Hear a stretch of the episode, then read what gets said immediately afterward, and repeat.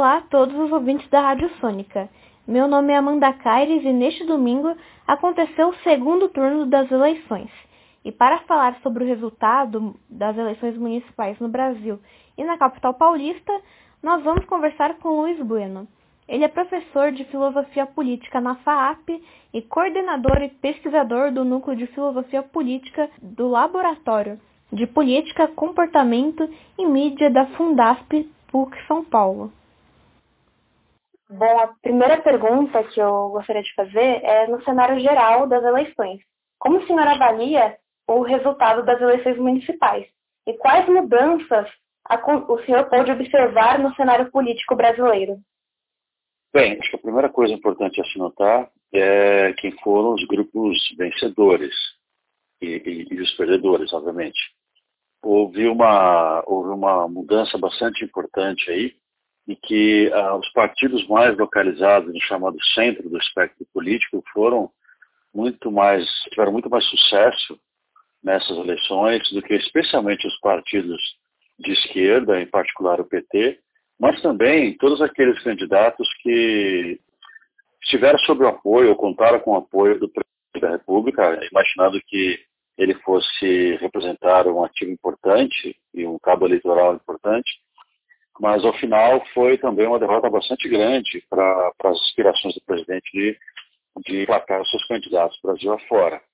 Então, é, isso indica aí para os próximos dois anos, até a chegada das eleições presidenciais, é, uma mudança no quadro político geral, é, onde os políticos é, recém-chegados talvez não tenham mais tanto apelo junto ao eleitor, os partidos que, que cresceram em cima da polarização política, se essas eleições estão indicarem essa tendência, também devem perder apoio ou interesse né, do eleitor e sai aí um centro, ou esses partidos de centro, os partidos mais tradicionais, bem fortalecidos, que ganham, ganham muitas câmaras municipais, ganham prefeituras, então ganham uma capilaridade importante para quando se começar aí a falar de campanhas para a presidência da República. Né? Talvez essa seja uma das principais mudanças aí né, que o quadro político sofreu agora a partir dessas eleições. Certo. E muita, em muitas notícias também, muitas pessoas avaliam que a partir disso já é possível perceber uma trajetória para as eleições de 2022. Na sua avaliação, isso é possível ou ainda é muito cedo para dizer como vai ser o cenário político até lá? É, como vai ser o cenário realmente é complicado, né? Porque são dois anos e a gente aprendeu, especialmente nesse ano, para quem ainda não estava acostumado com isso, que o acaso, que nós chamamos de contingência, sempre traz novidades. Ou seja, nós tivemos um ano totalmente atípico por conta de uma pandemia, algo que era absolutamente inesperado e mudou todo o cenário político, econômico e social, não só no Brasil, mas no mundo todo. Né? Mas, a crer pela, pela, é, por esse quadro que se forma agora, é, a gente vê uma caminhada talvez bem mais difícil para o presidente da República na, na sua campanha de reeleição, a sua atuação nas mídias digitais que o levou à eleição talvez não seja já um canal suficiente, é, pelo menos o público que o acompanha já não, não significou assim, nenhuma chance de vitória nessas eleições municipais. Então, os grupos que se fortaleceram muito provavelmente vão formar novos arcos aí, né, de alianças políticas. Pode ser que partidos que foram derrotados saiam fortalecidos e, de repente, apresentem candidaturas em uma próxima eleição, como é, por exemplo, no caso de um derrotado que sai fortalecido é o PSDB, um derrotado que sai muito enfraquecido é o PT, mas um outro que não tinha esse tipo de aspiração, que de repente pode passar a ter né, numa eleição federal, é o DEM, né, que elegeu o governador do Rio de Janeiro, é, tem uma presença muito forte agora em vários outros estados, é, tem uma presença muito forte no âmbito federal, então, pode ser que o DEM seja uma, uma, uma força que agora se estabelece definitivamente e, e pode representar mudanças importantes. E no campo da esquerda, assim, talvez algumas, algumas dessas eleições locais tenham mostrado que se eles, se esses partidos não se organizarem em frentes mais amplas, pode ser que eles muita dificuldade também de, de emplacar uma campanha importante para a presidência. Mas isso também é outra incógnita, porque são tá, figuras que têm dificuldade em compartilhar aí uh, projetos de poder, como o ex-presidente Lula, especialmente, né? e que ainda, é, ainda tem uma força importante, mas um partido muito enfraquecido. Então, esse quadro ainda talvez é o que a gente mais vai ter que acompanhar para ver a capacidade de articulação de algum tipo de frente ou de candidaturas conjuntas aí dos partidos de esquerda. E certo, e agora vindo aqui para São Paulo, na capital, o resultado das eleições trouxeram algumas novidades, como por exemplo o candidato Boulos do PSOL, que foi para o segundo turno, junto com o prefeito Bruno Covas, que acabou se reelegendo. Como o senhor avalia esse resultado aqui na cidade de São Paulo? A reeleição do, do, do prefeito Bruno Covas mostra uma ele encontrou um discurso que para o paulistano é, fez bastante sentido, teve apelo, né, um, um discurso voltado à moderação, é, ao diálogo, a, a, ao respeito às regras, às normas. Ele marcou posição contra aquilo que ele chama de radicalismo, candidato Boulos, e também conseguiu distanciar-se de qualquer associação com o presidente Bolsonaro. Então, isso marca uma, um, um, um, um, sinal de que eles encontraram o discurso, teve sucesso político. Né? E o PSDB sai fortalecido no Estado, né? porque você tem agora um governador e você tem o prefeito da principal cidade, que é a capital do Estado, né? que é a principal cidade do país, ou seja, que é sempre um, um, um trampolim importante para a presidência da República. Então, pelo menos é, o governador Dória sai como, como presidente, como é bem provável que a candidata à presidência, como é bem provável que saia, ele tem um apoio aqui, pelo menos da máquina do, do partido, na cidade, que é um fator bastante importante. Do outro lado, o candidato derrotado, né, o Guilherme Boulos, ao menos conseguiu articular uma frente que trouxe inclusive o PT para dentro, né? Essa frente no segundo turno. Então conseguiu uma quantidade de votos expressiva, apesar da derrota, mas foi uma quantidade expressiva. O que o que fica em aberto, essas quantidades de votos, ela tem continuidade ou não. Porque pode ser que ele tenha sido agora para um segundo turno, onde os partidos de esquerda tentaram é, derrotar né, o PSDB. Mas isso não quer dizer que esse arco de aliança se mantenha quando cada partido estiver na sua própria canada, né? Se, essa, se esse apoio, se, se esse arco se transforma numa, em algum tipo de frente. Isso é uma coisa que a gente vai observar. Mas, indiscutivelmente, Guilherme Boulos se lança como uma, um, um candidato, né, uma figura bastante expressiva para disputar novamente a presidência, agora com, com um apoio né, eleitoral e um conhecimento eleitor bem maior. Né? Então ele vai compor talvez com Ciro Gomes e mais alguém aí, campo da esquerda que vai buscar a eleição majoritária. Então são dois fatores bastante importantes. O PSDB fortalecido e uma esquerda que talvez consiga se articular em torno de um novo nome. E falando, continuando um pouco na esquerda, a gente percebeu que o PSOL cresceu, pelo menos aqui na capital. A Câmara de Vereadores teve representantes aumentados para seis representantes.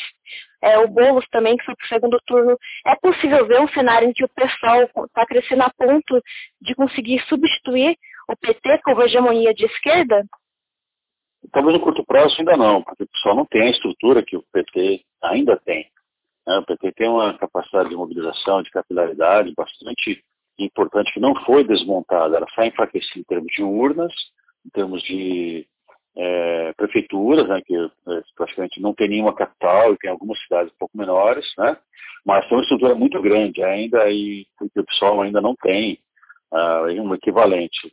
Então, substituir, eu não acredito, mas assim que venha representar uma força concorrente em ascensão, isso sim, os próximos dois anos é que vão mostrar isso, né, se, se o pessoal consegue se ampliar é, suficientemente para representar aí uma, uma, uma, concorrência à altura né, do tamanho do PT, mas sabendo que também o pessoal não estará sozinho, né, que há outras estruturas que cresceram na esquerda, né, o PSB, a, a mesmo a, a, o PDT, que tem no Ciro Gomes sempre uma força bastante grande, então são, eles compõem um arco bastante importante, mas é, eu acho que é cedo da dizer que o é, é, o substituto do PT, mas que ele vai ocupar um, um espaço importante significativo, isso a gente pode imaginar que sim.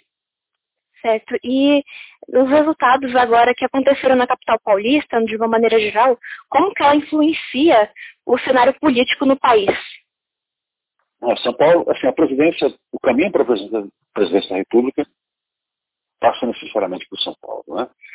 é o maior colégio eleitoral, é a cidade mais importante, é que dá um destaque assim é, é inigualável, né? Tem outras cidades muito importantes também, como Rio de Janeiro, Belo Horizonte, Porto Alegre, são cidades ou Salvador, né? Que são cidades que têm uma, uma projeção. Mas São Paulo tem um diferencial pelo, pela sua importância econômica e política. Então, quem quer que almeje a presença da República tem que conquistar o eleitorado paulista e o paulistano. Isso que pode representar a, a, o fiel da balança que dá a vitória ou estabelece a derrota do candidato. Né? Então, assim, com as forças vitoriosas no Estado e na capital, isso significa que o, o PSDB acredita que ele vai ser uma, uma, um concorrente de peso nas próximas eleições por conta dessas duas figuras, né, das figuras que ocupam esses dois cargos importantíssimos, do governo, do Estado e, e, e da prefeitura né, da, da, da, capital. Então, isso deve pesar bastante na balança, é, isso deve fortalecer uma nova, é, a, um novo perfil que o PSDB vem tomando, um partido que tenta se, se colocar cada vez mais no centro do espectro político, né? e tendo conquistado essa capital e algumas outras, é muito provável que eles é, aproveitem essa alavancagem é, para tentar retomar um lugar, parcialmente, pelo menos aqui já foi ocupado por eles né, em nível nacional. Né? É, então, acho que isso vai ter, um, vai ter uma, uma, um peso bastante importante. E vai depender também é, de como o PSDB e o DEM, são da, o DEM que, uma, que é uma força bastante importante em ascensão no país, se eles dois continuarão se articulando, né, como, como vem acontecendo já há algum tempo. Né? Só que agora com um protagonismo maior do DEM. Então, a eleição de São Paulo, ela, ela, ela, ela muda um pouco essa correlação de forças que vai ter projeção nacional aí. É, e assim, e também um outro indicativo importante é que o centro do espectro político deve ter uma importância maior, uma visibilidade maior e talvez consiga despertar uma atenção maior do eleitorado brasileiro né, é, se essa insatisfação com a esquerda e com a extrema-direita permanecer como, como se manifestaram agora nessas eleições. Né? Então, São Paulo, nesse sentido, representa um, um, peso muito grande e um indicativo importante de como os partidos provavelmente procederão daqui para frente. É, ok. E para concluir a entrevista, há algo que o senhor gostaria de acrescentar? É, eu acho que assim, o que é notório agora é que os partidos e o, mesmo assim, todos os pesquisadores em, em política devem tentar realmente se debruçar sobre essas eleições é para entender o que realmente significou a vitória e a derrota dos candidatos. Né? Então, os novos discursos, é, um novo eleitorado que surge, uh, novos partidos, novas composições que agora vão começar a se formar, né? Uh, um cansaço do, do, eleitor brasileiro com relação aos discursos mais radicais, né? que, que parece assim, as urnas desse, dessas eleições vai sendo demonstrado que o eleitor brasileiro se cansou de aventuras, assim, no sentido né, de experimentar com gente que não tem experiência em política, que não tem trajetória, que não tem, não tem tradição, né? e um eleitorado que talvez indique que prefere voltar àquilo que é mais seguro e conhecido. Então, é, esse conjunto todo, então, quem são os novos eleitores, novos meios de comunicação, as novas formas de diálogo e propaganda política, né? Uh, os, os, novos campos de eleitores que estão surgindo nessas expectativas, mas também, por exemplo, no caso do Guilherme Boulos, que conseguiu uma projeção bastante importante no eleitorado jovem. Né? Então, muito que se estudar aí das eleições para que as próximas campanhas possam se, se debruçar sobre esses dados e, quem sabe, ter um, um, desempenho melhor aí, né, nas próximas eleições. Mas a gente pode esperar que serão eleições muito diferentes daquelas que marcaram o país há dois anos atrás. E isso a gente pode, pelo menos, apostar com um grande grau de certeza. Ok, então eu gostaria de agradecer pelo senhor pela entrevista. Muito obrigada, que ela foi ótima. É um prazer falar com vocês, estamos sempre à disposição. Um abraço a vocês e todos os ouvintes. Né? Você acabou de ouvir a entrevista com o especialista Luiz Bueno sobre os resultados das eleições municipais no Brasil e na capital paulista. Eu sou Amanda Caires e até a próxima.